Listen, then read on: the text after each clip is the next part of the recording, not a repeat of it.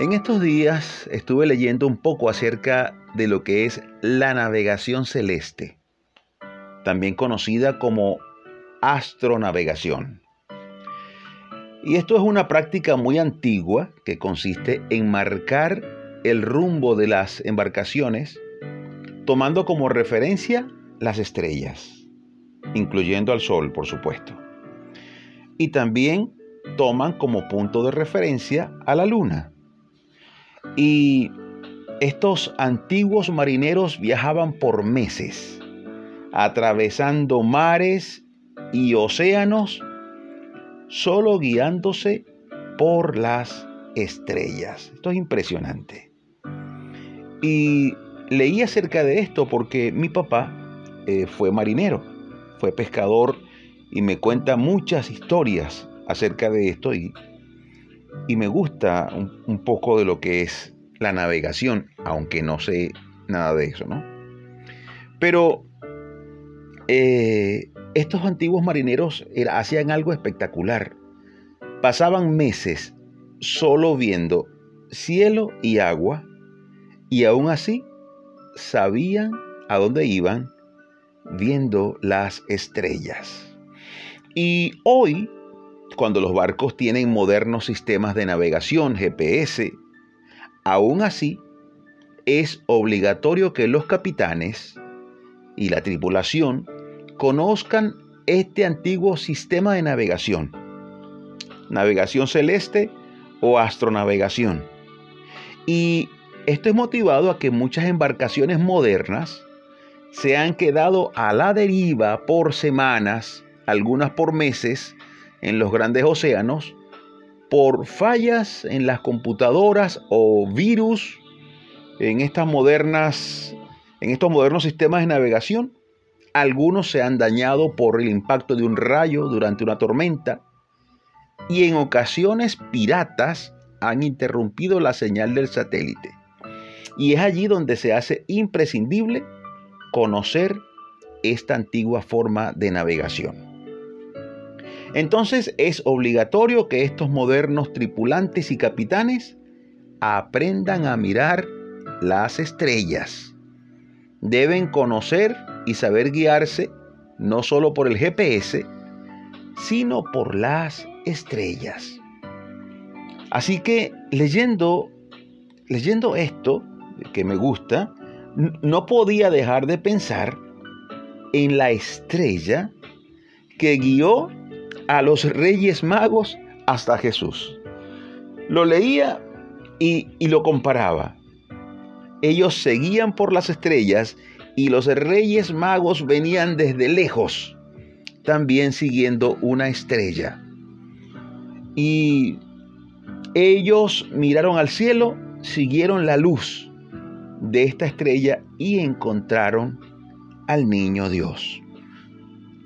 Y esto se me hace interesante porque este niño Dios, ese rey de reyes y señor de señores, es catalogado como la estrella de la mañana.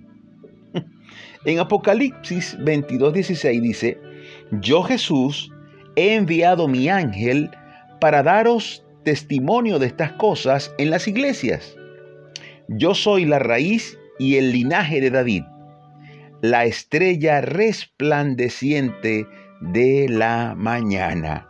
¡Qué belleza! La estrella resplandeciente de la mañana. Jesús se presenta así. Y el que mira a esa resplandeciente estrella, sin duda, por más perdido que esté en cualquier océano, conseguirá el camino de regreso a casa. Muchos se han perdido en el océano. La vida es un inmenso océano. Por ninguna parte hay costas. Los océanos son así. No tienen costas por ninguna parte. Los mares sí. Los mares tienen, en algún lugar tienen una, una costa. Los océanos son rodeados completamente de agua y muchos se han perdido en los océanos.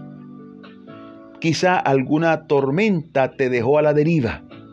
estás viviendo una vida sin propósito.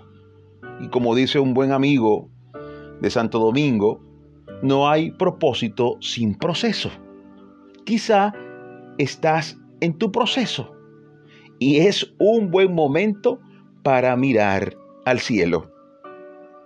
Porque si miras al horizonte solo verás agua. Por los cuatro costados vas a ver agua. No divisas tierra por ninguna parte. Bueno, no mires más al horizonte. Mira arriba. Busca la estrella resplandeciente.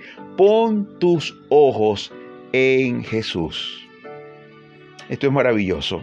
Escucha lo que dice Hebreos 12.2. Puesto los ojos en Jesús, el autor y consumador de la fe.